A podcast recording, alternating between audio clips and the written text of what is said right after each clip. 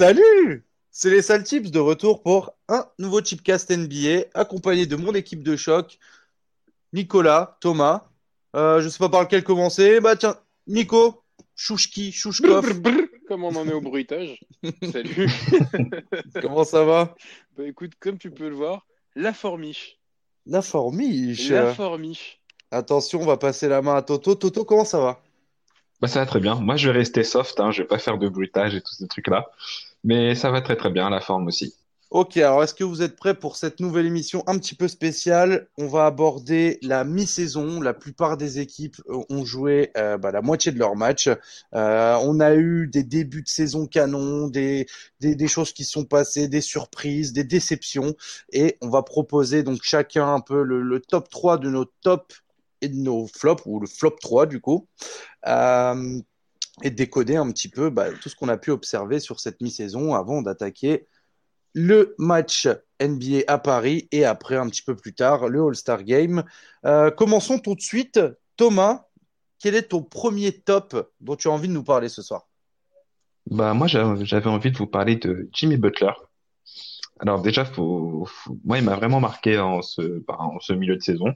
Il faut savoir que personnellement, je suis pas fan du, du mec à la base, mais aujourd'hui, c'est un gars qui a 30 ans et 9 saisons dans la ligue et il n'a jamais eu la chance de vraiment être le franchise player d'une équipe. Et là, à Miami, bah, il a eu ce qu'il voulait, il a eu l'occasion de, de prouver. Et moi, j'avais des doutes, vraiment des doutes au début de la saison, euh, à, à savoir s'il était vraiment capable d'être ce leader.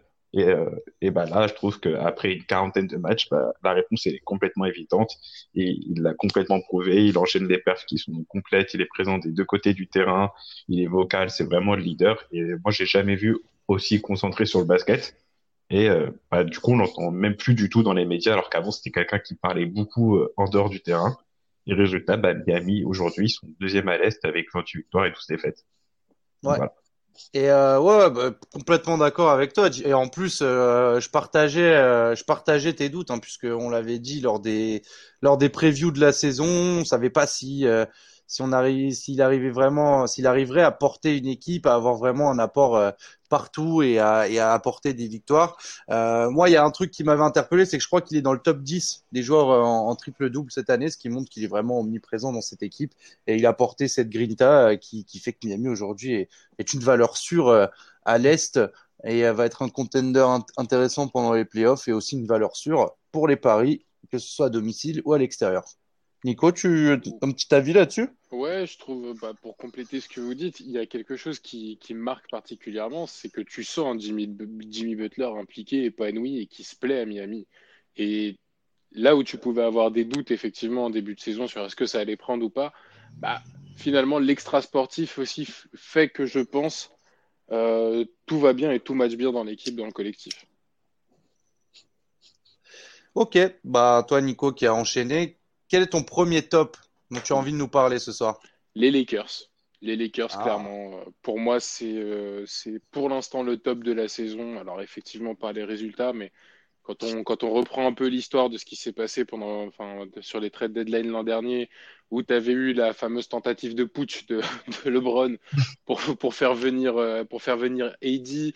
Au final, ça a pris, euh, ça a pris un peu de retard et il y avait des doutes sur le fait que, effectivement, tu sacrifies tout un collectif pour ramener, euh, une superstar, mais euh, bah là, force est de constater qu'avec les adjonctions de l'effectif, et avec un effectif qui est encore toujours pas à 100%, puisqu'on rappelle que DMC ne joue toujours pas, eh ben, tu vois que l'équipe est juste parfaite, le roulage est parfait. Euh, il ne, moi, me semble pas encore à 100%, ils doivent être à 60-70% de leur capacité. Euh, le groupe vit merveilleusement bien, tu, et ça se ressent, ça se, ça se ressent partout tu as une vraie homogénéité dans cette équipe, tout le monde s'intègre bien et bah, résultat des courses, tu te retrouves avec peut-être le plus grand favori à la bague pour la bague en fin de saison.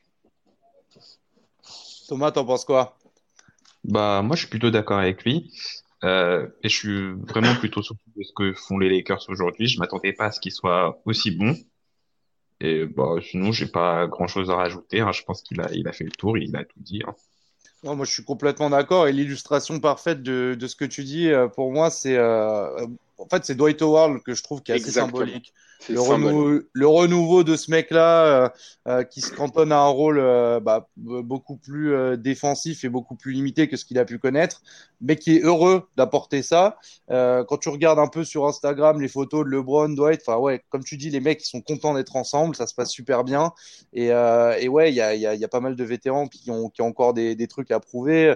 Caldwell Pope qui faisait un début de saison euh, catastrophique, là qui se remet un petit peu dedans, euh, Bradley, etc. Donc euh, ouais, très bonne surprise les Lakers et, affaire à suivre en playoff, mais je pense que ça va être vraiment intéressant. Ouais, Caldwell Pope, c'est bien de le souligner puisque je rebondis sur ce que tu dis. Quand tu connais son début de saison et tout le monde commençait à, en faire la risée, c'est là que tu vois l'importance d'un groupe. Ils ont continué à lui faire confiance. Le mec est tiré vers le haut et performe. C'est ça. Là, t'as l'impression qu'il y a personne qui est mis de côté euh, et c'est vraiment cool et que ouais, t'as envie de faire, faire partie de cette, bande de gars qui a l'air de s'éclater et qui en plus sont, sont, assez impressionnants sur le terrain. Moi, je vais passer à mon top et euh, ça va être assez proche de ce qu'a dit, euh, ce qu'a dit Thomas. C'est un gros big up à, Eric Spolstra, mais également à Bam Adebayo pour tout ce qui se passe à Miami. Toi, t'as pris Butler, moi je prends Adebayo comme symbole un peu de ce qui se passe à Miami, tout simplement parce que je pense que c'est un des mecs qui aujourd'hui est le mieux utilisé en NBA. Il a un, il a un rôle super intéressant euh, parce qu'il peut monter la balle, il peut faire la, première passe, enchaîner sur un pic, et euh, il a un peu ce rôle de plaque tournante, comme peut l'avoir Draymond Green à, Golden State dans un, dans un autre style. Et je trouve ça vraiment intelligent. C'est aussi un mec qui a su bah, hausser son niveau de jeu puisqu'il était barré par Whiteside auparavant. Et euh, en termes de statistiques, ben voilà, il passe de, il passe de 9 à, à 16 points presque. Il fait, euh, il fait à peu près un peu moins de 5 passes D par match. Il est en double-double de moyenne puisqu'il a 10 rebonds.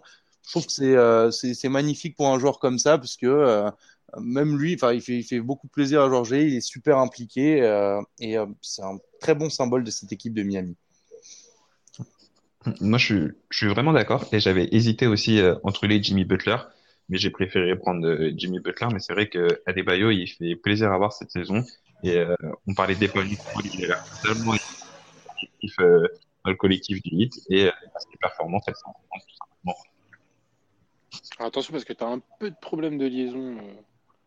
Petit problème de nos amis de la technique, la régie, s'il vous plaît. On peut, on peut envoyer un peu de courant à Thomas. Là, en montant. On me fait signe que c'est bon. Parfait, oui, on a quelques petits problèmes avec France 3 Poitou. Vous savez très bien. la ligne est rétablie. Et toi, toi Nico, qui n'a pas de soucis techniques, qu'est-ce que tu penses de BAM Ah, je suis totalement d'accord avec, euh, avec ce, que, ce que vous avez dit.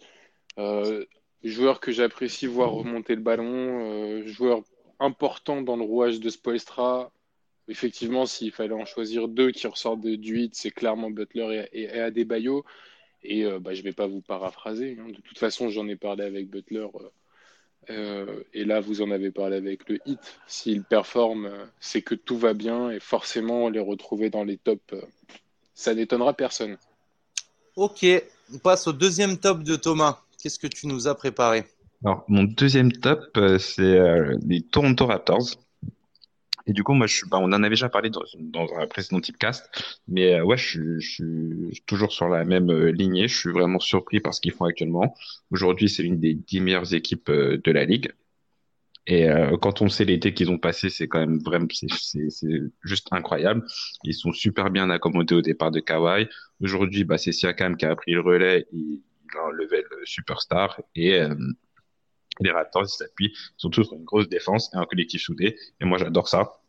Ils sont solides, ils perdent rarement contre les équipes à domicile, euh, ouais, contre les équipes à domicile et euh, aussi contre les équipes qui euh, sont à moins de 50% de victoire. Donc voilà, c'est une très bonne saison qu'ils font et, et moi, je suis ravi pour eux. Ouais, c'est clairement une équipe qu'on attendait, enfin, que j'attendais pas là. Vraiment, je les attendais pas si haut par rapport à la perte de, de Kawhi qui, L'an dernier, quand tu le voyais, quand il n'était pas dans les matchs des Raptors, tu voyais réellement une vraie différence. Euh, en même temps, tu avais une équipe qui jouait euh, littéralement. Mais ça gagnait quand même. Hein. Ça, gagnait quand même. Pas toujours. Pas toujours. Euh, avais, euh, je me souviens, tu as eu quelques, quelques moments justement où Kawhi était blessé, où les Raptors avaient du mal à, trouver la solution, où ils avaient dû attendre 3-4 matchs pour, pour trouver le, la clé cette année, je trouve que, comme tu l'as dit, le fait d'avoir responsabilisé Siakam a, je pense, libéré tout autour et a libéré tous les joueurs qui ne sont plus du coup monopolisés par une immense superstar, mais euh, qui euh, jouent, à mon sens, euh, un basket, comme tu l'as dit, très plaisant, très dur, très basketball de l'Est. c'est la deuxième défense de la Ligue. Et bah, tu vois, hein, aller gagner à Toronto, c'est très, très, très Presque impossible. Bah ouais, complètement d'accord avec ce que vous dites. Je pense que c'est une équipe qui s'est trouvée euh, au cours euh, de la course à la bague euh, l'an dernier avec bah, Van Vliet, avec l'implication de Laurie, Laurie qui retrouve un, niveau de jeu très très satisfaisant en playoff. et oui, effectivement, ce qui illustre bien, c'est, je pense que c'est, je crois que c'est hier où ils, ils explosent un peu Oklahoma City au passage. C'est ça. Bah, en fin de match, ils ont un peu galéré parce que OKC est revenu, mais pendant tout le match, c'est vrai qu'ils ont mis un gros carton. Et, et, puis, ce qui est super intéressant, c'est que Siakam a quand même manqué pas mal de matchs. Et, euh, et, c'est là où je dis que le collectif s'est trouvé et l'équipe s'est trouvée, c'est que ça n'a pas empêché Toronto de gagner, alors que, comme tu le disais, c'est un mec qui a un niveau superstar aujourd'hui. Et ça montre euh, la profondeur euh, bah, de, l'effectif dans le sens où voilà, Siakam n'est pas là, Laurie prend ses responsabilités, ou alors ça va être Van Vliet, ou alors ça va être quelqu'un d'autre. Il y a beaucoup d'options dans cette équipe-là, ce qui fait qu'ils peuvent s'ajuster à beaucoup d'oppositions. Et, euh, et pareil, ça va être une équipe qui va être super intéressante à suivre en playoff. Nico, ton deuxième top, s'il te plaît. Copie sur la table. Alors, ma copie sur la table est rendue et mon deuxième top, ça va être le combo Doncic et les Mavs. Euh, qui font une saison euh, jusqu'ici très très bonne. Euh, je ne les voyais pas encore une fois aussi haut, aussi vite. Et puis, bah, c'est l'avènement de Luka Doncic qui apparaît comme un joueur ultra dominant dans la ligue. voir ce qu'un gamin de 20 ans peut faire sur une ligue qui est aussi compliquée, aussi physique qu'est la NBA, en ayant un an d'expérience dans cette ligue, honnêtement, ça, ça, ça, cloue le bec de beaucoup de personnes parce que peu de gens y croyaient. Il y avait, beaucoup, beaucoup de gens qui, avaient, choisi euh, de, de, moquer un peu le choix de Doncic euh, à la draft. Et, euh, ah, J'étais dedans, c'est vrai. Je m'en souviens. C'est bien, au moins tu assumes. Mais c'est bien, de l'assumer parce que beaucoup de gens pensaient qu'effectivement, un jeune Européen de 19 ans qui arrive dans cette ligue-là va se planter et le mec est en train de devenir un des, bah, pour moi, top 3 meilleurs joueurs de la ligue actuellement. Top 3, Si, top 3 si ce n'est top 1. Ah oui, carrément. Ah, moi, je suis absolument pas d'accord avec cette lubie-là, même si je ça calmer nos Ah non, moi, mais moi, mais après, eh, après, après, voilà, il y a un côté chauvin. Voilà. Il y a un côté, il y a un, côté, côté Balasevic, Doncic, ça finit en hitch, quoi. Il y a un côté chauvin, effectivement. Le, pays de son papa est très important pour moi, mais il n'y a pas que ça, non. Très, très honnêtement, euh, l'importance qu'il a dans le collectif des Mavs et, l'importance qu'il a sur le résultat d'une rencontre fait que pour moi, il est, euh, il est, euh, il est dans le top 3 des, meilleurs joueurs actuels.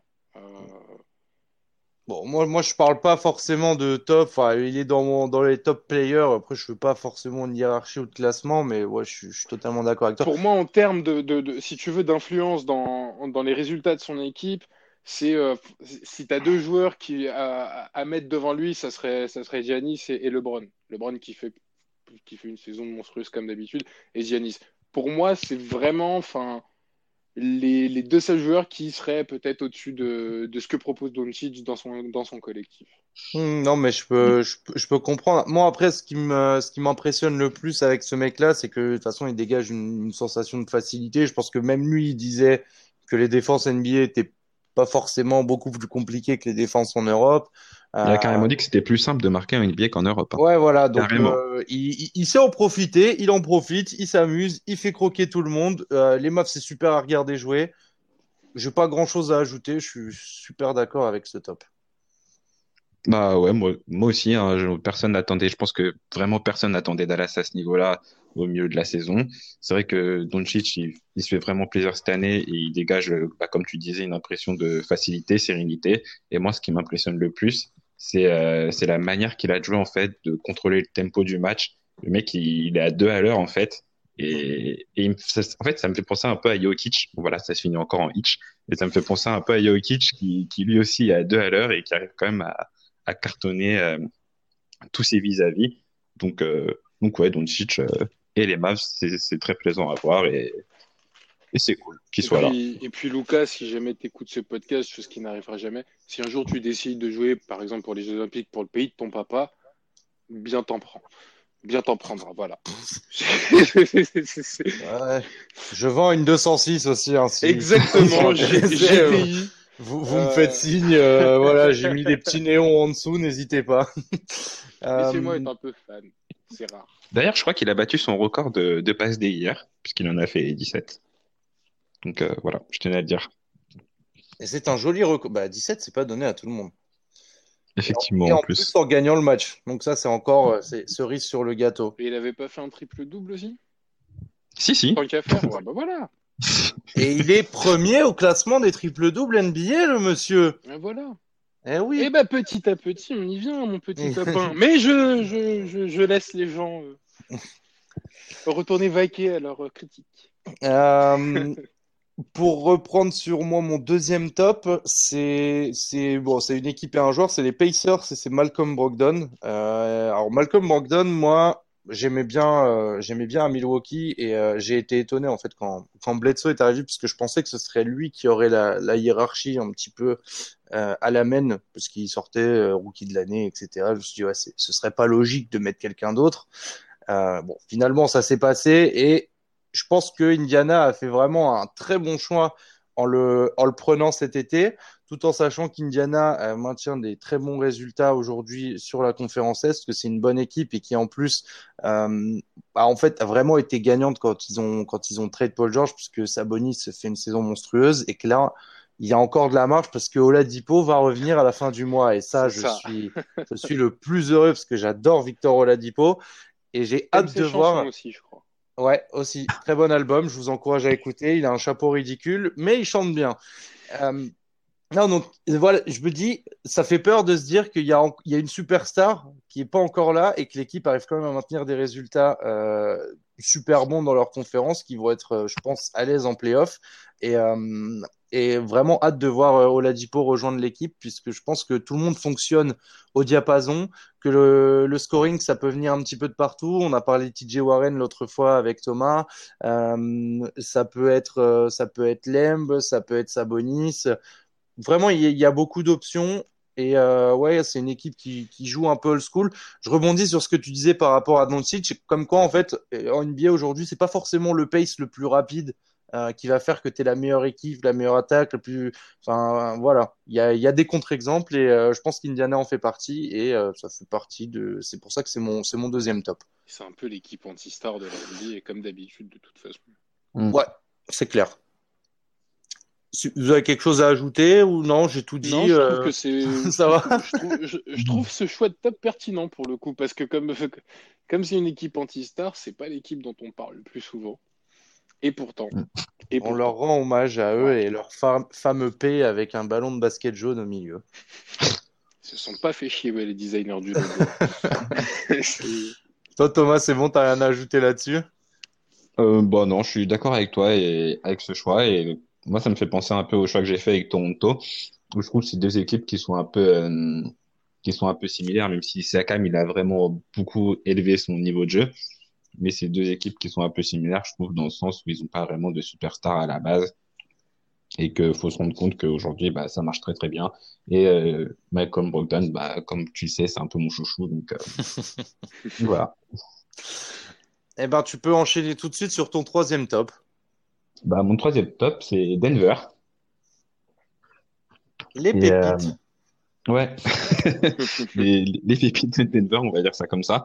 Et euh, en fait, j'ai choisi, même si euh, c'est pas vraiment une surprise qu'il soit qui soit là, je les ai choisis parce que euh, en fait, ils ont commencé timidement la saison. On a l'impression qu'ils avaient pas vraiment envie de jouer, que qu'en fait, on restait sur notre fin. Et en fait, c'est un top 5 facile. Et cet été, ils sont pas forcément forcés, ils sont restés sur la même continuité. Et, et moi, j'aime beaucoup ça. J'aime ce qu'ils proposent sur le parquet. Euh, ils, ont une bonne défense, ça joue bien au passe. Euh, moi, j'adore voir jouer le duo euh, Jokic-Murray. Et euh, voilà, je trouve que c'est l'underdog parfait en fait. Et, euh, et voilà, Mike Malone il fait un gros taf. Et, euh, et, et, ce que j'aime bien aussi, c'est qu'ils ont totalement changé leur façon de jouer depuis deux ans, où avant ça courait vachement et tout, ça, ça partait vraiment tout le temps en transition. Et là, ça joue lentement, ça joue sur demi-terrain avec des systèmes, c'est posé, etc. Et euh, franchement, je prends grave du plaisir à voir Denver jouer, donc c'est pour ça que je les ai mis dans, dans, dans mes tops. Chouchki, euh, un mot, euh, totalement, euh, totalement d'accord avec. Je vais pas parler de Jokic, après on va, on va encore faire des allusions à mon nom de famille. Mais euh, je tota-, entièrement d'accord. Pour moi, cette équipe me fait penser à, euh, aux Spurs euh, il y a 10-15 ans. Je m'explique. Je vois ce que tu veux dire. Voilà, c'est une équipe qui, début de saison, tu te dis, oula, cette année, ça va craquer. Et puis là, petit à petit, tu les vois monter en puissance. Ils sont deuxièmes, tranquilles, mais plus que tranquilles. Mm.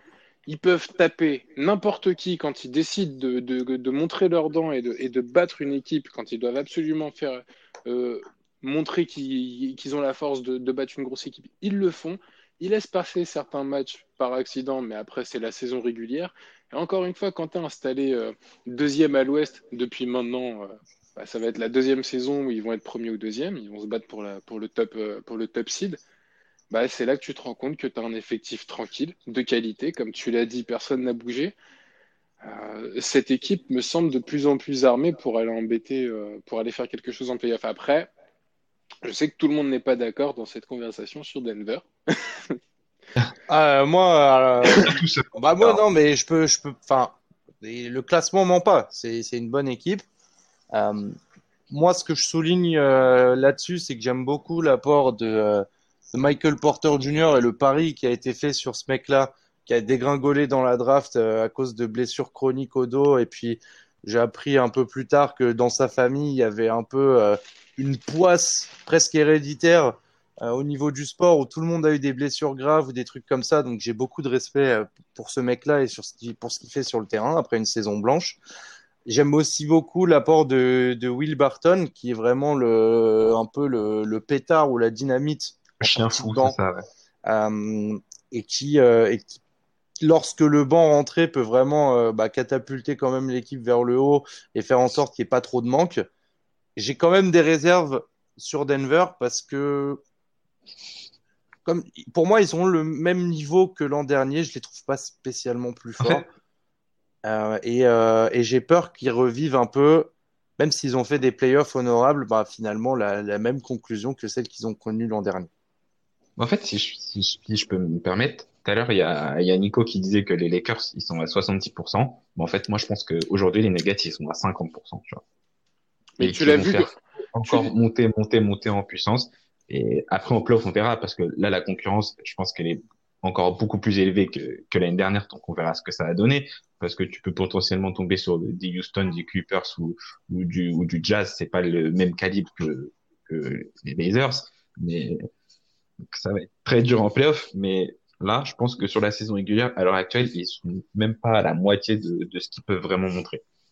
Oui, et puis la comparaison avec les Spurs, elle tient vachement bien dans le sens où les Spurs, c'est les mecs qui géraient le mieux la saison. S'il fallait lâcher des matchs, ils lâchaient des matchs. Tant qu'ils avaient euh, le classement qu'ils voulaient et l'opposition qu'ils voulaient au premier tour des playoffs, bah voilà, le, boulot était fait.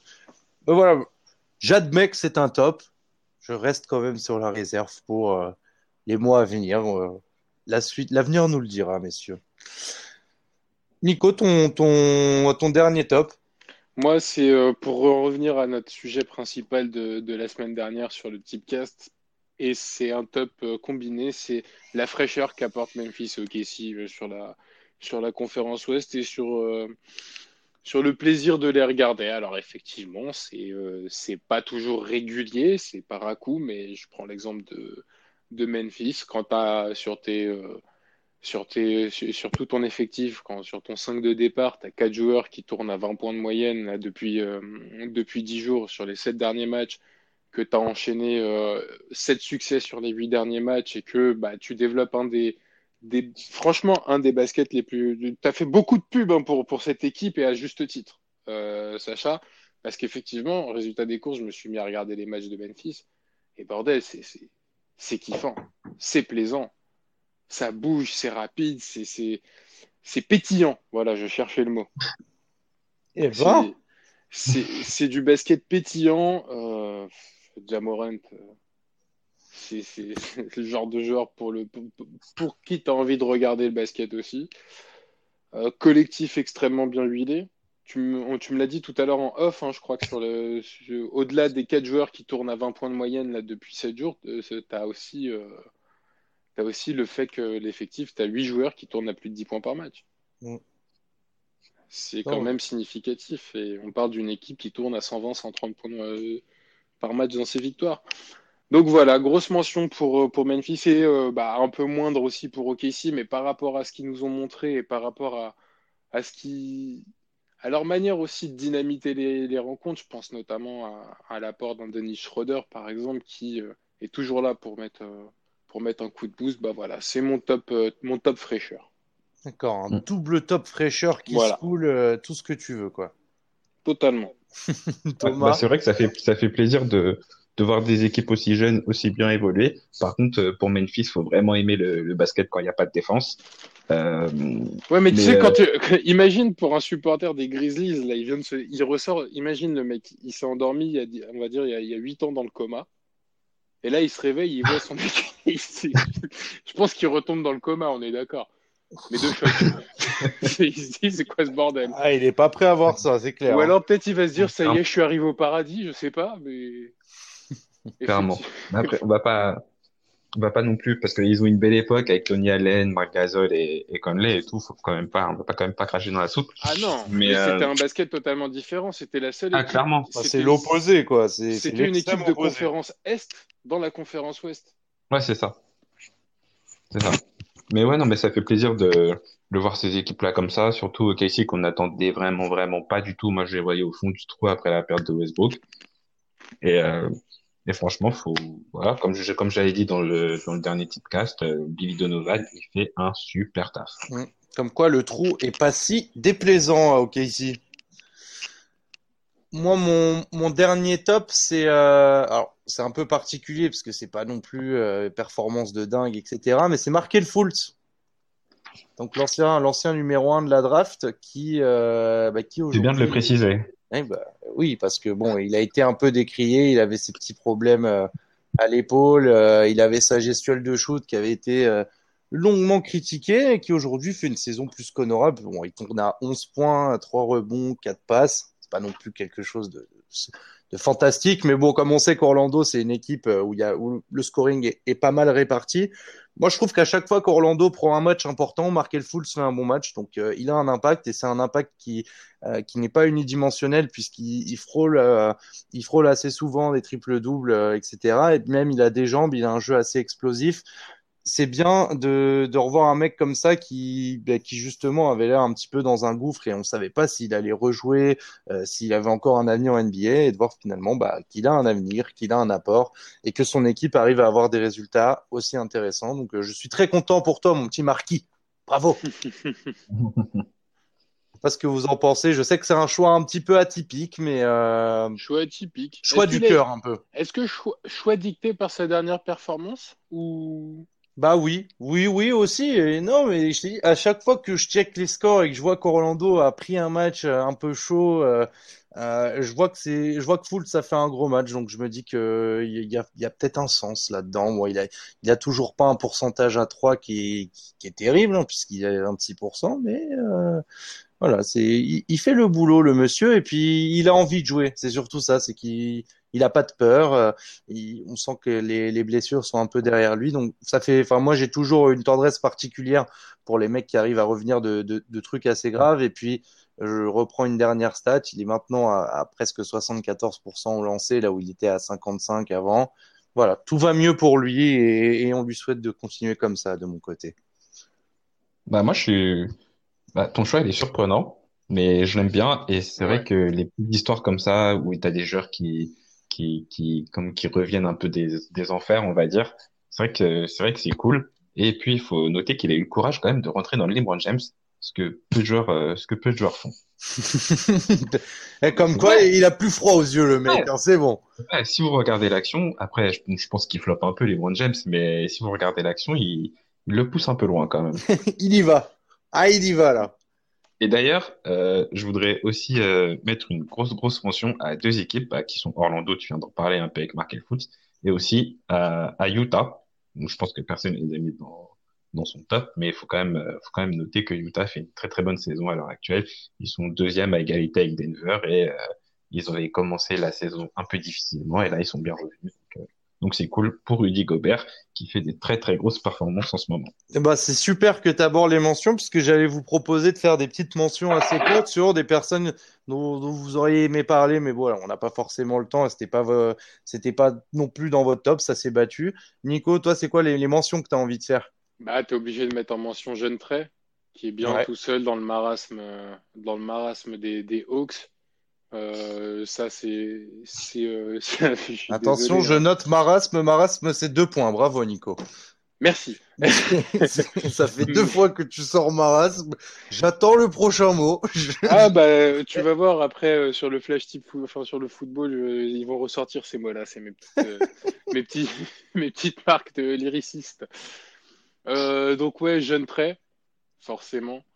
puis, j'aime aussi beaucoup euh, ce que fait Kemba Walker du côté, euh, du côté de Boston. Euh, voilà pour moi, pour mes petites mentions. Ok, bon bah tu m'as volé Trey Young, mais je veux pas me répéter. Voilà, il, il, assure, il maintient, il progresse, il, est top. et moi, côté Boston aussi, ce serait Jalen Brown. Je, je suis oui, je, oui. je, détestais. Alors franchement, je détestais Jalen Brown. Il m'énervait.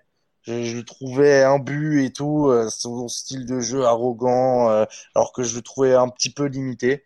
Et bon, je change d'avis sur le mec. Je trouve qu'en fait, c'est un mec dont tu as besoin dans une équipe, qui se réveille aussi quand on a besoin de lui et qui, euh, et qui a une efficacité, je trouve, assez, euh, assez importante et qui est présent des deux côtés du terrain. Et depuis qu'il n'a plus de cheveux, il est encore plus aérien. Donc bravo à toi, Jordan. Grosse mention. Euh, bon, le côté positif est derrière nous. On va passer maintenant à des choses un petit peu moins, un petit peu moins cool. On va passer au flop. Thomas, quel est ton premier flop, ton big flop, the flop of the year, of the mid-year? Ah, c'est là, euh, ok, bah vas-y. Le, moi, pour moi, le plus gros flop, le plus gros, plus gros flop de la mi-saison, c'est Damian Lillard. Ça Ah va bah. peut-être surprendre, euh, ça va peut-être en surprendre plus d'un, mais moi je trouve que étrangement c'est un joueur qui est surprotégé en fait, qui qui est pas du tout critiqué, alors que je trouve qu'il je trouve qu'il mérite d'être critiqué justement. Euh, bon, à Portland on sait qu'il y a pas Nurkic, il y a eu des blessures, il y a Isaac Collins et tout, etc. Mais Portland jamais avec l'équipe qu'ils ont, il doit se retrouver à cette place-là, c'est-à-dire la dixième à l'heure actuelle là. Et Lillard, je trouve très très souvent irrégulier. Il est même plus mauvais que bon, je trouve. Et même s'il a des bonnes stats, hein, qui sont même meilleures que l'année dernière en numériquement parlant, mais je trouve qu'il a beaucoup moins d'impact en fait dans les dans, dans le jeu. Et, et Portland, il risque bah, tout simplement d'être absent des playoffs.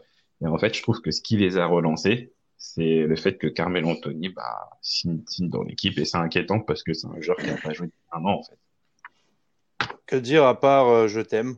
Bah, Moi, Damien Lillard, euh, alors, même quand il fait des perfs et tout, j'ai toujours trouvé que c'était le mec euh, le plus surcoté des mecs sous-cotés, parce qu'on a souvent dit qu'il était sous-coté.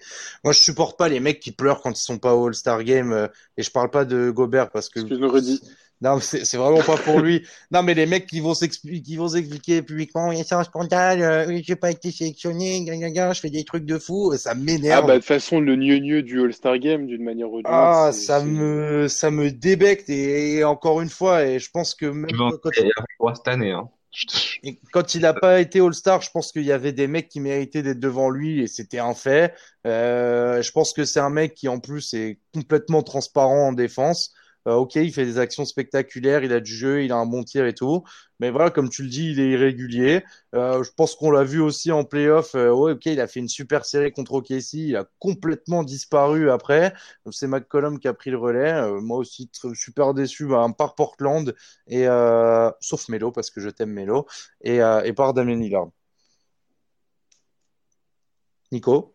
Moi, bah, du coup, bah, on va s'économiser un de mes flops, hein, puisque mon flop numéro un, c'était Portland, pour l'ensemble de son œuvre. Donc, euh, vous avez, vous, avez, vous avez absolument tout dit. C'est, c'est, une, honnêtement, c'est, c'est une faute professionnelle de voir un effectif qui est quasiment pas changé, qui a fait une, qui a fait une, une, une finale de conférence la saison dernière qui se retrouve à, à, être aussi dégueulasse que ça, où la seule joueur, le seul joueur qui surnage, comme tu l'as dit, c'est un mec qui n'a pas joué depuis un an et demi, et c'est le seul qui, qui, qui, ne doit pas être critiqué dans ce collectif. Ça, il est énervé là, il m'a énervé le gars. C'est pas une... Je trouve ça honteux quand tu as un effectif qui est quasi inchangé, quand tu as pu resigner les joueurs que tu voulais resigner. Alors certes, tu as un joueur blessé, mais tu as quand même pris un Whiteside qui était censé apporter quelque chose dans la raquette. Il apporte rien du tout à part des cheveux. Bah, il a jamais apporté grand chose en NBA. Je vais pas non plus être trop dur parce que c'est un joueur NBA, mais même à Miami, c'était n'importe quoi. Ouais, mais tu avais quand même certaines performances qui sortaient du lot. Défensivement, il sortait parfois du lot. Alors certes, certes offensivement, ça a jamais été quelqu'un d'exceptionnel, mais là que là, honnêtement, on a assez parlé de Portland. Voilà, c'est bon. Flop, flop numéro un. Putain. Euh, prends un Xanax là parce que là, c'est bon. Non, mais fallait que ça sorte, voilà. Ah, bah, on l'a senti, ah, hein. je pense qu'ils m'ont fait perdre beaucoup de thunes, c'est ah, et c'est sorti, hein. voilà. On a confirmation. Euh, moi, mon, mon flop, mon premier flop, c'est, euh, c'est Laurie Markkanen. Donc, euh, voilà. aussi, on peut. C'est, peut-être, encore un, choix atypique, mais en fait, il avait montré des, des super bonnes choses, euh, des super bonnes choses, pardon, dans, dans ses deux premières saisons à Chicago, et je m'attendais à ce que Chicago soit un petit peu meilleur que ce qu'ils sont aujourd'hui parce que euh, parce que je me suis dit voilà euh, Mark Cannon est là il va il, va encore progresser il est jeune euh, il a enfin Kobe White je me suis dit ok il y a de quoi faire, ça, ça, peut fonctionner et en plus, euh, bah, voilà, on a des exemples d'équipes qui sont super jeunes qui y arrivent. Je me suis dit, bah, ça peut peut-être faire partie du lot. Et ben, en fait, euh, Mark Cannon, il a régressé dans presque toutes les stats. Euh, bon, il joue un petit peu moins, mais à deux minutes, il, il marque moins. Enfin voilà, il, fait moins de perf qu'avant. Son pourcentage au lancer, il est en baisse. Enfin, je suis vraiment, enfin, en fait, je suis triste parce que j'aimais bien le gars parce que voilà, c'est, ce peut être le gars auquel on, on passe au-dessus, etc. Alors qu'il avait fait des très gros matchs. Donc euh, très déçu de toi, Laurie. Mauvais point. je trouve que il est presque oublié en fait. Genre on l'a oublié. Eh ben, il peut, il peut, il peut l'être oublié. Non, mais voilà. Enfin, moi je m'attendais à mieux de ce gars-là. Je pensais qu'il pouvait même être franchise player au-dessus de Lavine, parce que pour moi Lavine n'est pas un vrai franchise player. Et euh, en fait, non, il, est. Euh, voilà, il est un bon. Il est juste meilleur, quoi. Voilà, c'est un, c'est un joueur. voilà, je peux pas dire mieux que ça. Nico, je sais pas ce que tu en penses. Bah, il a un contrat en NBA. Voilà. J'en pense. Non, mais enfin, je vais pas répéter ce que tu as dit. L'année dernière, ce que montraient les boules, c'est en particulier le duo Levine Markkanen. Bah, le duo, c'est devenu un solo. Euh, puis euh, voilà, quoi, Markkanen. Euh, c'est bien, il fait des beaux sourires sur Twitter. C'est pas mal pour, pour les visuels pour le compte officiel des Bulls, mais, mais à part ça. On aura... pas grand chose à dire. On en aura tiré quelque chose de bon malgré tout. Euh, deuxième flop, Thomas. Let's go, parce que là, je sens qu'on est en train de monter en pression. Elle va pas falloir qu'on traîne trop, sinon on va se foutre sur la gueule. Là, c'est. Bon, euh, mon deuxième flop, c'est flop, pardon, c'est les Hawks. Euh... Ouais, on va se foutre sur la gueule, c'est bon. Ah bah ça y est, c'est bon. Ah, non, mais franchement, moi, je suis, je je suis triste de les voir à, à cette place-là parce que au début de la saison, je les voyais en playoff, en fait. Je les voyais huitième à la fin de la saison. Et je suis très déçu, en fait. Et je suis même très attristé. Et c'est une équipe dont j'attendais largement mieux après ce qu'ils avaient montré euh, en fin de saison dernière. Il y a eu des blessures, certes. Hurter, il, il a pas joué pendant une bonne partie de la saison. Il y a Collins qui a pris 25 matchs parce qu'il a utilisé des hormones de croissance, etc. Mais, et aussi, il y a, je suis hyper déçu des rookies en fait, parce que Reddish, il est en fait très mauvais. Hunter, il fait quelques petites choses par-ci par-là, mais c'est pas non plus euh, très très euh, comment dire réjouissant. Et en fait, bah, comme il a dit tout à l'heure, Nico, il y a seulement Young qui surnage dans ce marasme, je vais réutiliser ton terme, et euh, voilà, qui montre en fait qu'il a, vraiment le niveau et, voilà, globalement, je suis vraiment déçu de, de Atlanta et je m'attendais à tout sauf à les voir dernier de la ligue. Mm. Ah, attends, euh, aujourd'hui, ils sont plus derniers, ils sont avant-derniers. Hein. Golden State est Ouais, Golden State est repassé numéro 1. attention, ça peut encore changer ce soir ou demain, donc attention. Nico, t'en penses quoi? Parce que moi, je, là, je suis en train de tendre un peu ce que autour de moi avant de parler. non, mais c'est, euh, je suis, on peut être que d'accord avec, euh, avec Thomas. Euh, c'est une équipe où, euh, à part Trey Young, malheureusement, entre Collins et, et, le reste, tu vois pas grand-chose. Tu vois pas grand-chose. C'est un peu dommage par rapport à ce qu'on voyait, surtout en fin de saison dernière. Alors après, j'ai quand même envie de positiver, Sacha, pour toi, parce que on a enfin revu un peu de basket contre les Suns. On a enfin revu trois passes enchaînées. On a enfin revu des mouvements. Donc, est-ce que ça présage du bon ou du moins bon De toute façon, on ne peut pas faire pire, je pense, que ce qu'ils ont fait en première partie de saison?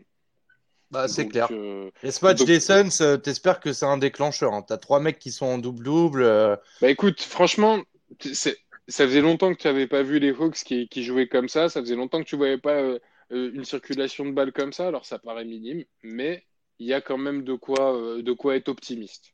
Et de toute bah. façon, quand tu as touché le fond, au bout d'un moment, tu pourras plus creuser. Mm. Bah ça c'est clair. Moi je bon alors, moi je mets en point d'attention effectivement je, peux être presque que le plus déçu de, ce début de saison. Euh, même s'il y a des on va dire des circonstances atténuantes et là je fais des guillemets avec mes doigts on les voit pas mais voilà. Moi ce que je mets en question en fait c'est clairement c'est le coaching de Lloyd Pierce. Il y a des il y a des il y a des rotations euh, que je comprends pas. Il y, a, un moment donné il y a T'as Jones qui start, après c'est Hélène, après il n'y a pas de pivot, après c'est Fernando. Bon, euh, on sait pas, le mec teste en permanence. Oui, à la rigueur, je peux le comprendre, tu vois. Le gars, il tente des trucs. Il... tu vois, genre, il, tente des trucs. Il dit... Après, tu t'étonnes pas de perdre à chaque fois quand tu tentes, quoi. Ouais, non, mais il, il tente des trucs. tu, vois, tu vois, par exemple, je suis pas forcément d'accord avec toi parce que pour prendre l'exemple de Dallas, Dallas, c'est une des équipes qui a mis le plus de starting five différents, je pense, euh, dans la ligue. Ça les empêche pas d'avoir un bilan positif, mais pourtant ils ont pas non plus des foot de guerre euh, entre les Maxi Kleber, Dwight Powell, Dorian Finney-Smith et tout. C'est des joueurs que j'adore, mais c'est pas non plus les plus talentueux de la ligue. Bien sûr, mais ils ont pas de rookies en starting à chaque fois. Non, bah après ça, ça franchement, tu quand quand euh, quand il a draft, est-ce que tu pensais que moi je pensais que Atlanta ils avaient fait la meilleure draft de l'année en fait. Ouais. se rendre compte de l'évidence ah, moi que aussi. je me suis totalement trompé parce que les deux cookies, ils sont pas, enfin, il y a rien à se mettre sous la dent. Moi, en fait, je pensais que Hunter, il allait prendre le starting et que Reddish, il allait sortir du banc. Euh, le parti pris, ça a été de faire jouer un maximum les deux parce que je pense que ça veut miser sur l'avenir et tout de suite les mettre dans le bain. Bon, euh, forcément, ça paye pas et peut-être que ça paiera, euh, j'en sais rien. Le, le rayon de soleil que j'ai, c'est que Jeff Tigre revient! Oui! Ouais, ouais ça, ça Oh putain! Ah, je suis trop heureux. Je trouve qu'un ancien qui a, qui a, qui a bah, fait la plus belle saison euh, euh, récente avec les Hawks, qui, qui, vient apporter son expérience, ça peut être que, euh, que une bonne chose. Puis enfin un deuxième meneur, parce que Hurter, il est très bon, et là pour le coup, là il commence vraiment à être dans le mieux.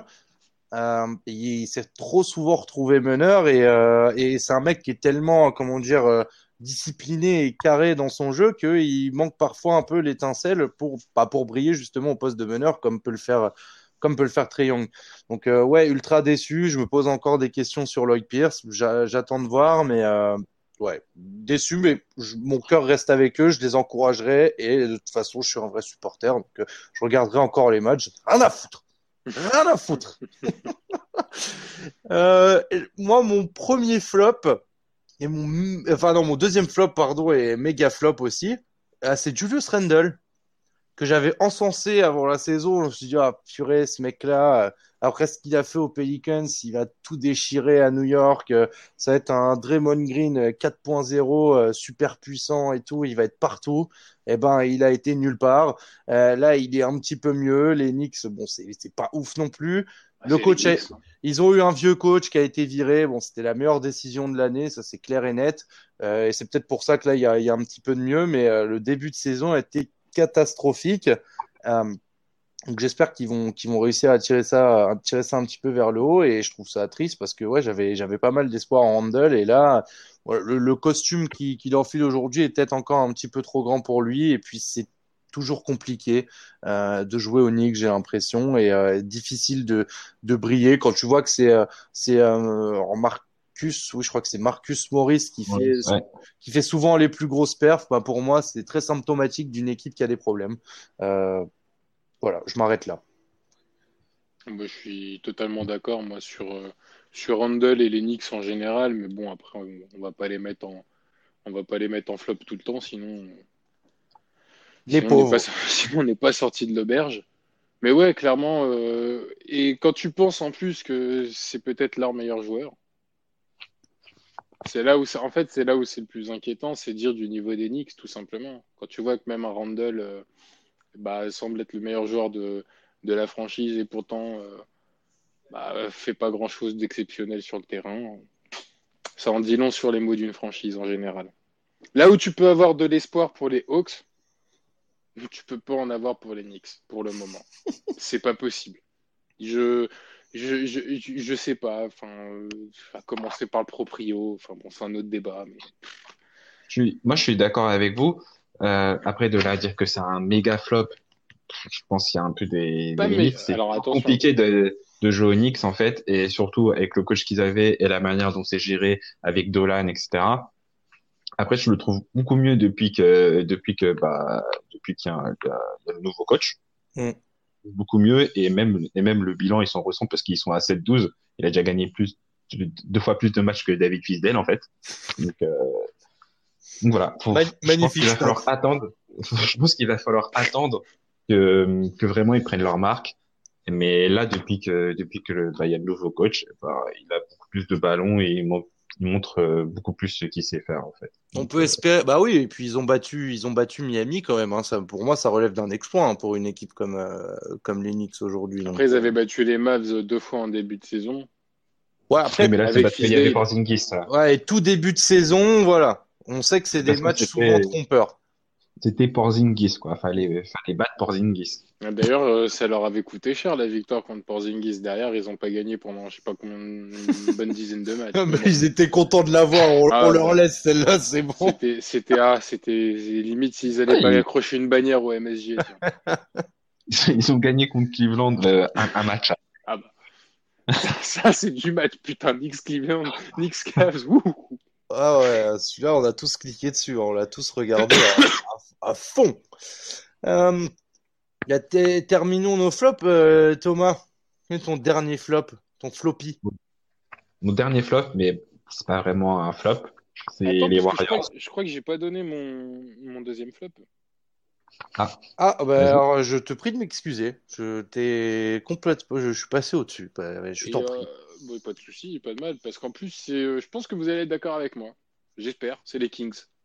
Les Kings. Oui. par Ouais. rapport à par rapport à toutes les belles promesses et à la course au playoff de la saison dernière avec un, un effectif qui, qui semblait euh, qui semblait jeune et, et, et prêt à faire des, des misères sur une division dans laquelle en début de saison avant la blessure des, des joueurs des Warriors on, on leur promettait l'enfer bah, l'enfer ils ils s'y sont retrouvés un peu tout seuls au niveau des Kings on ne sait pas trop ce qui se passe du côté euh, je pense que le mal est, est clairement, euh, est clairement en dehors des parquets euh, dans cette franchise. On l'a vu hein, avec le craquage plus récent de Buddy Hield, qui euh, bah, qui pas hésité à, à, à mitrailler Luke Walton, qui s'est fait mitrailler lui aussi à son tour. Que j'ai le mal, Hmm. il s'appelle pas Walton, tout simplement. Hmm? J'ai dit, j'allais dire, est-ce que le mal ne s'appelle pas Luke Walton, tout simplement? là, ouais, ouais, je suis d'accord. Là où il passe, les, les franchises trépassent en tout cas. Ça, euh, ça, je peux- non, mais je peux dire, ouais, on lui avait promis un super bel avenir. Waouh, le record de victoire aux Warriors. Bah oui, mais bon, Kerr, même s'il était sur son lit d'hôpital, c'était quand même lui le coach. Donc effectivement, il a fait, il a fait des belles choses. Toujours un beau, sou- toujours un beau sourire, toujours un beau bronzage. Ça, c'était aussi euh, une signature de quand il était joueur aux Lakers. Malheureusement, tactiquement, et, et ça va droit dans le mur. Enfin, comment tu. Mais oui. Je, je- Mais où est Dwayne Dedmon? On, on fait venir un joueur Je- pour je faire un pas. truc, le mec joue pas. Et le mec veut se barrer. C'est même pas pourquoi il est Je là. ne comprends pas la gestion de, de, de, de, de ce gars-là. Donc voilà, les joueurs bah, commencent petit à petit à craquer.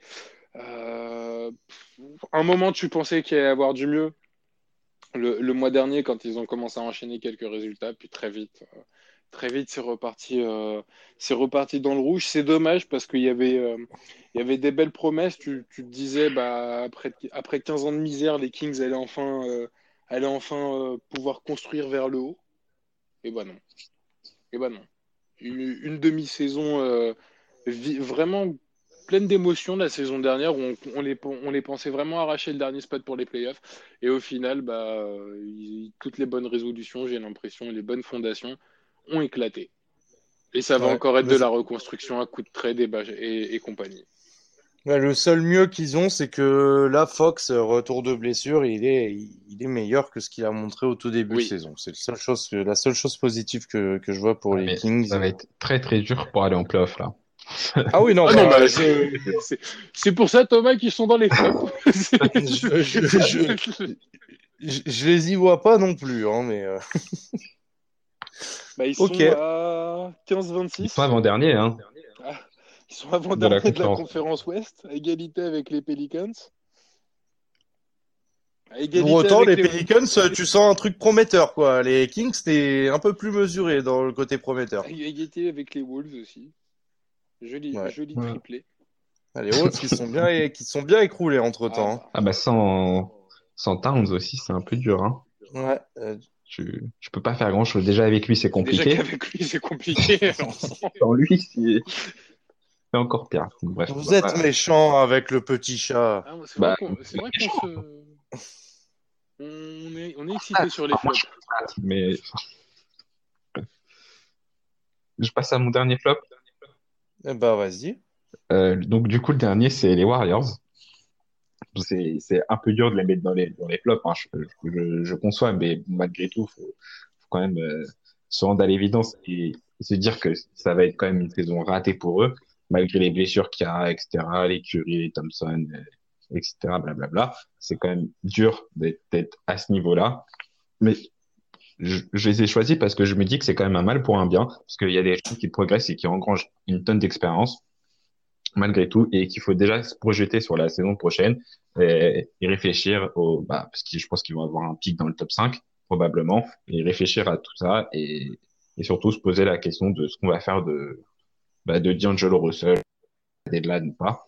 Mais mais voilà il faut déjà se projeter sur la saison dernière pour les Warriors et euh, essayer de finir la saison euh, coûte que coûte en engrangeant le plus de victoires possible et d'expérience pour, euh, pour, pour finalement ce sont des joueurs qui vont qui vont compléter les bancs l'année prochaine et faire quelque chose de bien avec le retour de Thompson et Curry. C'est incroyable, j'étais en train de me dire que j'avais oublié que D'Angelo Russell jouait à Golden State là. ou qu'il n'était pas blessé ou quoi. Bah, euh, voilà, je peux pas dire mieux. Je, ce, sera, ce sera mon simple commentaire sur Golden State. Alors moi, je suis bah, c'est vrai qu'on un peu à les zapper parce que voilà, ils, ils ont plus aucun intérêt. Même les, même les chaînes de télé qui avaient prévu de passer leur match, ils sont en train de d'enlever leur match de la de la télé pour mettre d'autres équipes, les Dallas, OKC, Memphis et tout, etc. Donc c'est vrai que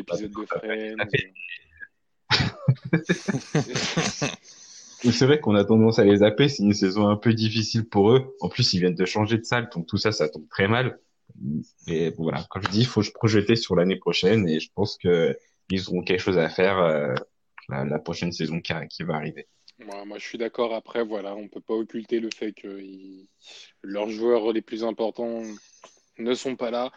Et c'est une saison à oublier avec pourquoi pas euh, un joli draft pick à gratter euh, qui viendra compléter ce collectif-là la saison prochaine. Mais oui, les Warriors, saison terminée. Hein. J'ai un petit astérisque aussi. Est-ce qu'on peut juste parler de Draymond Green? Ouais, c'est ce que je voulais dire. Bah, à la base, je voulais mettre Draymond Green, tu vois. Mais je me suis dit, je veux pas trop taper sur le gars. Mais en fait, s'il a pas des coéquipiers qui sont forts à côté de lui, le gars, il n'existe plus. Merci, merci, mais mais toi, mais t'as été inventé pour dire des trucs super. C'est génial.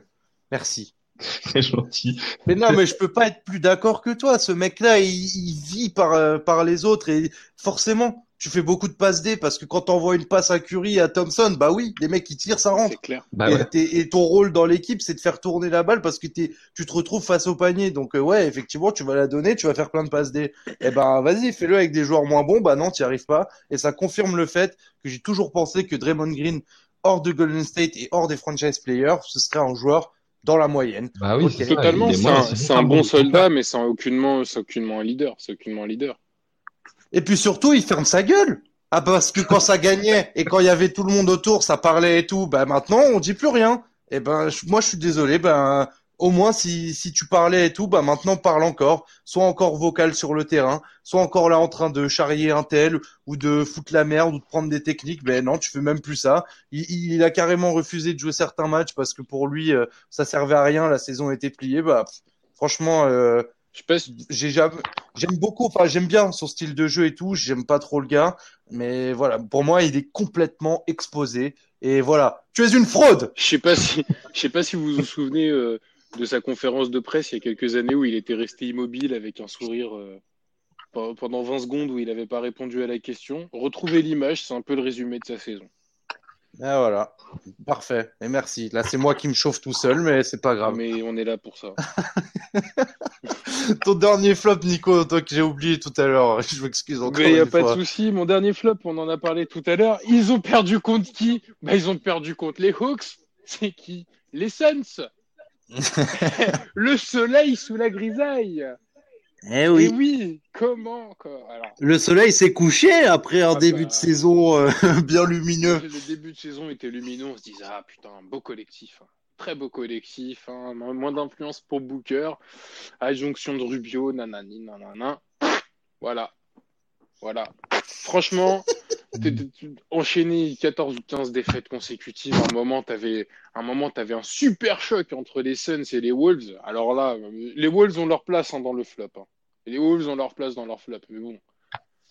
On y- Ah ouais, les trajectoires similaires, tu commences bien et Exactement. Mais, euh, mais encore, les, les Wolves ont, l'excuse de de- d'avoir perdu Towns, alors que les Suns avaient fait quelques bons matchs sans Ayton. Donc euh, là, Ayton revient, tu dis ouais, ils vont être plus forts, ils vont gagner. Bah non. Non, non, clairement pas. Et, euh, franchement, par rapport à par rapport à ce qu'on nous avait promis euh, pour cette équipe, très très très très déçu, très déçu du 5. Euh, et au final, équipe euh, bah, peu reluisante et intéressante à voir jouer en ce moment. Quoique ça va un peu mieux, mais je sais pas, c'est a rien à voir avec euh, avec ce qu'on a pu voir euh, dans les deux premières semaines de la compétition. Et ça revient à ce qu'on dit en début de saison. Faut pas trop se fier aux performances. Demandez aux supporters des Pistons quand ils commençaient leur saison à 10-0. Ouais, playoff. Non, non, non. Je vais aller tranquillement à l'usine Ford. ah, c'est bon ça, j'adore. Pas, moi, pas de commentaire. D'accord, euh, d'accord avec toi. C'est non, ce que tu dis est oui, euh, c'était des espoirs et espoirs déchus. Totalement. Pas grand chose à ajouter.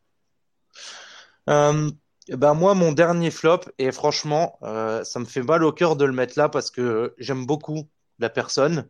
Et en plus, il est dans une bonne équipe et une équipe qui gagne. Et bon, peut-être que j'enfonce un, peu une porte ouverte parce que bon, il a, il a pas joué euh, non plus tous les matchs, etc. Mais c'est Mike Conley. Mike Conley, euh, moi je pensais que c'était le mec qui allait euh, en gros apporter ce qui manquait à Utah pour faire de Utah une, euh, une méga franchise euh, à l'ouest, euh, super bien classée et tout. Bon, et ça reste une super franchise et tout, mais en fait c'est ça se fait un peu sans lui, j'ai Ouais, l'impression. bah ouais, c'est ça, c'est ce que j'allais dire. Il est transparent. Il gagne. Ouais, mais- Voilà, tu vois. Il est transparent donc euh, et puis il a un peu de chance que les mecs autour de lui jouent, jouent super bien et mais euh, enfin euh, son pourcentage au tir est, euh, moins bon bon il joue un petit peu moins comme je dis il a eu des blessures mais quand on sait que c'est un mec qui avait qui était vraiment pour le coup je pense ultra sous-coté malgré le fait qu'il avait un contrat faramineux et qui a toujours été assez discret et qui avait un jeu euh, en plus super élégant, hein, quand même un des mecs qui continuait à jouer avec euh, avec pas mal de mi-distance, mais en plus c'est un gaucher, les gauchers sont souvent euh, assez élégants, bah, assez déçu. euh, J'ai dit assez au moins 48 fois. Ouais, mais Mais- peut-être quoi Parce que ces statistiques sont assez en baisse quand même quand tu passes de, quand tu passes de 21 points par match la saison dernière à, à 13,5 points par match, alors que tu que 3 minutes de moins de temps de jeu. C'est assez criant. Assez Et même ça, ça baisse en assist en fait, et c'est ça qui m'embête, c'est que c'était, c'est- enfin, c'était, je parle au passé, j'espère que ça ira mieux pour lui quand même, mais euh, un, super gestionnaire. Il a perdu qui deux faisait assists. bien jouer- qui, qui faisait bien jouer les autres et qui, euh, et qui marquait euh, bien et qui savait aussi apporter le scoring quand on avait besoin. Et là, ouais, euh, je sais pas si c'est le contexte qui fait qu'il est effacé ou qu'il y arrive pas ou si c'est juste qu'il est vraiment sur la fin. Je, je ne sais pas, mais euh, je suis assez triste euh, de, de la saison de, de Conley. Mais bon, il a un beau maillot City Edition. Et là est peut-être le principal pour lui. Parce que moi, ce qui me, ce qui me dérange surtout à, à son propos, c'est ses pourcentages. En fait, ils sont tout simplement horribles. Il y a un match, par exemple, c'est le quatrième match qu'il fait de la saison bah, contre Phoenix. Il a 0 sur 7. Le premier, je me rappelle, il a 1 sur 16. Ouais, il fait des, il fait des pourcentages tout simplement dégueux. Il a joué 22 matchs. Il a eu zéro impact avec, euh, avec Utah. Après, bon, il joue dans une nouvelle équipe. Il a déjà, il, enfin, donc c'est peut-être un peu difficile de, de s'acclimater. Mais en fait, depuis qu'il est blessé et qu'il joue plus, bah, Utah, ils sont tout simplement meilleurs. Et, euh, voilà, quoi, ils éclatent tout sur leur passage. Donc je me dis, en fait, ils avaient vraiment, vraiment pas besoin de lui. Ouais, c'est et le move, euh, bah le move peut être un peu, enfin c'est un peu remis en question et peut-être que ça va rebouger, on, on ne sait pas trop. Vous avez des petites mentions là pour les flops encore? Euh, une mention. J'ai envie de dire Paul George. Ouais. J'ai envie de dire Paul Ah, George. tu mets les pieds dans un plat épicé, hein? Ouais, ouais, mais quand tu vois ce que, ce que les Clippers sont perdus euh, par rapport à ce que font leurs anciens éléments euh, du côté du Thunder, et quand tu vois qu'ils ont recruté une, une caravane à problème, une infirmerie sur pied, alors ça n'enlève en rien le fait que Paul George est un joueur exceptionnel. C'est un type qui est capable de te planter 45 points, il n'y a pas de souci sur ça. Le problème, c'est que son apport pour l'instant, bah, tu le vois pas trop du côté des Clippers. Pourquoi? Bah, parce que tu le vois pas trop, tout simplement. Et tu te demandes si euh, les Clippers n'auraient pas mieux fait de miser tout sur une superstar plutôt que de vouloir faire un, duo de, de giga superstars. Les Clippers ne sont pas un flop, hein, attention. Les Clippers ne sont pas un flop. On parlait tout à l'heure euh, sur les tops euh, des équipes qui sont à 50-60%. Les Clippers, je les situe dans ce, niveau-là. Mais après, voilà, tu as, un joueur comme George pour lequel tu as beaucoup plus d'attentes et qui, bah, euh, pour moi, ne donne pas la satisfaction et n'est pas, ne n'apporte pas ce, ce qu'il est venu pourquoi apporter. Mhm. Voilà. Non, moi, euh, moi j'ai toujours été, euh, bah, même avant, avant qu'on voit les Lakers et les Clippers jouer, j'ai toujours penché côté Lakers. Et tout le monde m'a toujours sauté à la gorge. Ouais, non, mais les Clippers sont grave plus profonds, ils ont une effectif de ouf. Paul George, il a fait sa meilleure saison, on regarde le banc qu'ils ont. Tous ces éléments sont vrais. Moi, je doutais simplement de sa complémentarité avec Kawhi. Je sais pas encore trop me prononcer là-dessus. Mais en fait, Paul George, je sais pas. C'est un mec euh, qui j'ai toujours eu du mal. Et pour moi, c'est typiquement le mec qui peut craquer en playoff. Et c'est pour ça que j'ai un petit peu de doute sur les Clippers en playoff. Et euh, c'est un, quand, on- quand tu dis euh, les, les Clippers euh, choisissent leur match et tout, bah, je trouve que c'est à l'image de ce gars-là. Ce mec-là choisit ses ça. matchs. euh, Et euh, ouais, c'est- et on en, avait parlé avec Toto. euh, je, euh, je pense que c'est un mec qui va euh, au fur et à mesure de sa carrière, peut-être scorer beaucoup, etc. Parce qu'il va arroser comme un malade. Ce mec-là arrose. Il prend que des tirs à trois, il en met, il pro... Alors, il a le mérite de provoquer énormément de fautes à trois, ce qui est bien, puisqu'il met des paniers faciles derrière. Mais enfin, je trouve qu'il fait que ça. Et quand il a la balle, en fait, bah, autour de lui, c'est Euerman, quoi. C'est tunnel vers le panier. Je vois rien. Et, euh, et moi, ça m'énerve. Et je trouvais qu'il avait déjà ce syndrome-là, ok, ici, où dès qu'il avait la balle, il arrosait. Et après, on disait, ouais, mais Westbrook, machin. Bon, il y a, ouais, il y a plein de circonstances, mais moi, il m'avait pas bluffé, même s'il faisait les meilleures saisons. Je trouvais qu'il faisait tout tourner autour de lui. Ça, ça m'énervait. Donc, euh, assez d'accord, même si, ouais, il fait des grosses perfs. Il a quand même des grosses stats et tout, hein, on va pas se mentir. Ouais, bah, déçu. Et puis, moi, c'est dans la continuité de ce que je pense de ce joueur, en fait. Euh, moi, si je peux rebondir sur ce que vous dites, euh, je disais que Denver était à 50%. Je pense que les Clippers, ils sont à 25%. Voilà. Et je pense que quand les playoffs vont arriver, ça va être une équipe dont il va falloir vraiment se méfier. Et c'est là que Kawhi Leonard et Paul George vont vraiment montrer l'étendue de leur talent. Moi, et si je honnête- peux rajouter, vas-y, dis-moi. Non, non, je, je rajoute parce que je, je- je voulais juste dire sur ce que, en fait, par rapport à un point de comparaison, quand tu vois les, quand tu vois ce qu'a proposé, ce qu'ont proposé les Clippers en playoff la saison dernière, où ils, ils se sont quand même donnés à fond, ils ont donné collectivement une, réelle impression de force. Je sais pas si tu retrouveras ça cette saison. Non, mais c'est une équipe différente où l'année dernière, ils avaient beaucoup de choses à prouver. Et là, je pense qu'en venant, en venir euh, Kawhi Leonard et Paul George, ils ont totalement changé de statut et que là, ils sont beaucoup plus en contrôle qu'autre chose. Ils n'ont pas besoin de forcer pour gagner des matchs.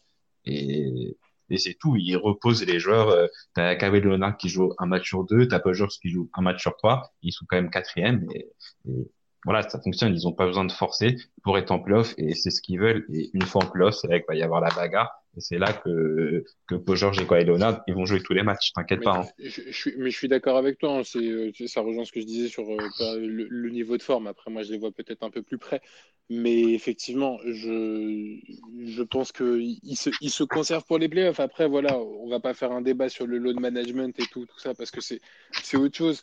Mais pour l'instant, euh, George, pour moi, ne, ne m'apporte pas satisfaction euh, aux Clips. Ça va peut-être changer, sans doute changer au mais je, je peux comprendre ton avis, hein, mais je pense qu'il faut patienter pour vraiment se Oui, avec ces deux Mmh. gars-là. Non, c'est clair. Ouais, bah, de toute façon, Et on je est, peux- on est là pour prendre des parties et pas forcément être consensuel euh, ni euh, bah, ni lisse. Donc, euh, on, on est un peu des oufs, j'ai envie de dire. Si je peux me permettre de rajouter euh, deux petits flops euh, en rapide juste comme ça, je vais juste, euh, juste citer des noms. Euh, je vais mettre euh, Aldridge et je vais mettre aussi Cleveland parce que moi, ils sont vraiment horribles. Ah, j'ai un top qui me revient. Une petite mention. Une petite mention top? Ah, petite mention à Demar DeRozan et à, et à Derrick Rose, deux, deux gars dont on parle pas. Euh, Demar DeRozan là, qui est grave dans le mieux, qui enchaîne les, les bonnes perfs et, euh, et puis ça suit un petit peu côté Spurs. Euh, ils sont ils sont dans le mieux et ils ont joué des grosses équipes et ils ont battu. Et Derrick Rose qui là je crois a fait son c'est quoi septième match de suite à plus de 20 points. Donc euh, c'est le seul truc positif avec un petit peu d'Umbuya euh, qui qu'on peut voir côté des trois. Je m'arrête là. On peut voir aussi des maillots très très moches du côté de Motor City cette saison. À ce maillot City, il est dégueulasse. Ah bah ils ont pris le coloris de la Ford GT le plus dégueulasse qui puisse exister, je pense, hein, Ah ouais. pour, euh, pour l'hommage là. Ah putain, il faut revenir au vert et au petit cheval sympa là, parce que là on part en cacahuète totale, les gars. Oh même le, le, le, le jeu de maillot euh, de leur année de titre, il est parfait. Hein. Bleu, blanc, Ouais, il est, rouge. sympa, euh, il est sympa aussi, mais bon là, un petit écart, hein, petit écart. Allez, tu es hop dans le flop, le maillot City de Détroit, c'est fait. Voilà. Euh, bon, on a beaucoup parlé, on a fait le bilan, euh, on s'est embrouillé, on a crié, on a kiffé. On a quand même, on, on kiffe quand même ce début de saison. Enfin, moi, je suis conquis. Euh, J'espère que c'est le cas pour vous aussi. Ah, De toute façon, Bien je sûr. pense, je pense qu'on a, on n'a pas fini d'en parler, les gars.